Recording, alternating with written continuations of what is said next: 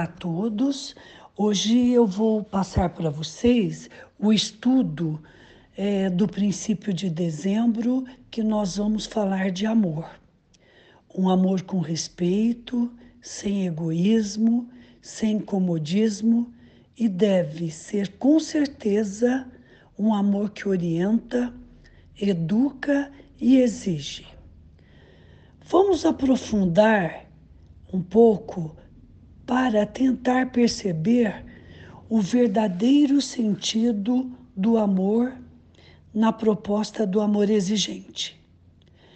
Conhecemos duas palavras que expressam nossa afetividade: gostar e amar.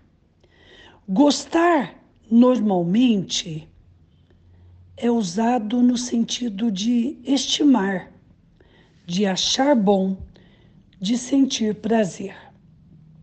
Amar é querer bem, ter afeição, sentir ternura, ter amor e dedicação. As duas palavras são parecidas, mas com propostas diferentes. Gostar tem a ver com o prazer, com o sensual. Portanto, gostar envolve a satisfação de desejos e, para satisfazê-lo, não fazemos renúncias, não sofremos, pelo menos naquele momento. Por outra, amar é um compromisso com valores maior do que a satisfação de desejos. É ajudar o outro a crescer como ser humano como pessoa. É ajudá-lo a perceber e a reconhecer em si mesmo tudo aquilo que ele tem de melhor. Falo para vocês de um amor que educa, um amor que acolhe, um amor que engrandece, um amor que respeita as diferenças, um amor que abre os braços para aquele que não era mais abraçado. Um amor que nos coloca em posição de igualdade, sem diferenças e sem hierarquia. Um amor que nos ensina a mudar o mundo a partir de nossas próprias mudanças. Então, pessoal, vejam como isso é forte um amor que nos mostra e nos ensina a força de ser um voluntário, pois ao ajudar alguém, somos o maior ajudado. E aqui eu queria passar para vocês que eu me lembro quando a minha sogra ainda era viva, ela já estava bem adoentada, precisando de muita atenção. E ela sempre falava: que trabalho estudando para vocês. E ela mostrava sentir-se dó de nós.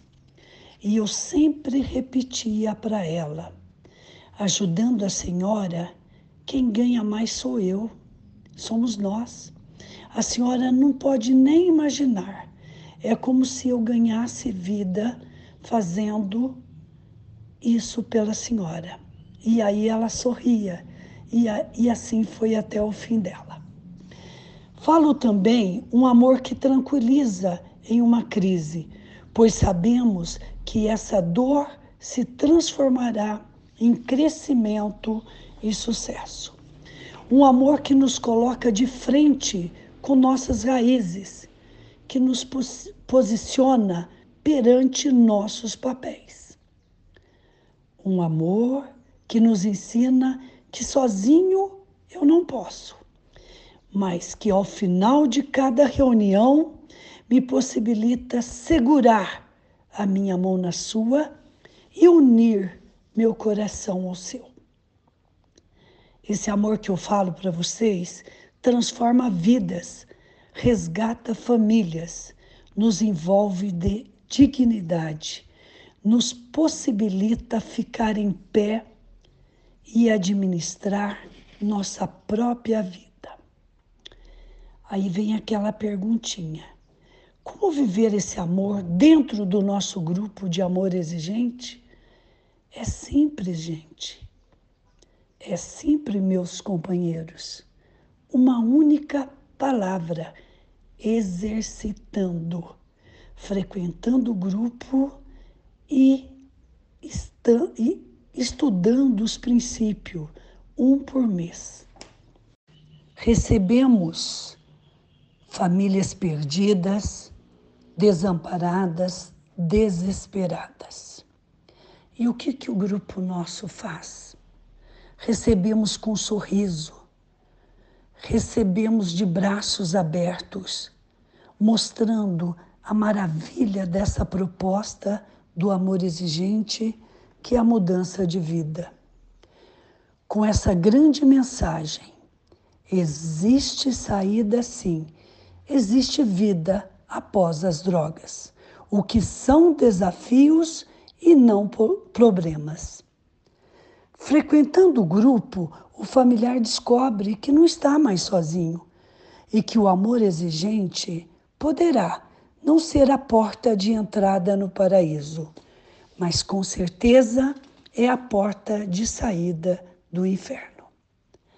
Aí se manifesta a primeira grande demonstração de amor dentro do amor exigente. Percebemos também que o verdadeiro amor tem que ser exigente. Não posso amar meu filho de qualquer maneira, com suas atitudes e comportamentos errados.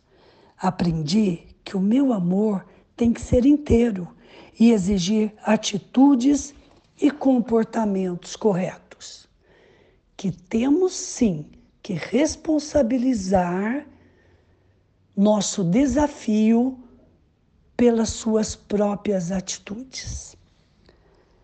Mas, pessoal, preste atenção: nosso amor não pode ser incondicional, tem que ser responsável, tem que ser conivente. Amar é fazer com que cada um responda por seus atos. E quando dentro do grupo entendemos que amor verdadeiro é o que faz com que consigamos tirar de cada ser que nos rodeia o melhor que eles têm para a vida deles. Já fui questionada muitas vezes por que, que ainda eu frequento o amor exigente. E a pessoa mesmo questionava, afinal de contas, seu filho hoje já está caminhando, já está inserido na sociedade, então por que você ainda participa do grupo? E aí eu explico, né? Recebi muito deste grupo, mas muito mesmo, e quero continuar recebendo, e assim vou dando um pouco do muito que recebi através desse meu trabalho voluntário. Vou dando esperança otimismo e amor para aqueles que precisam. E aí, pessoal, finalizando, eu transcrevo aqui um conceito do que é amar, definido pelo saudoso Neube.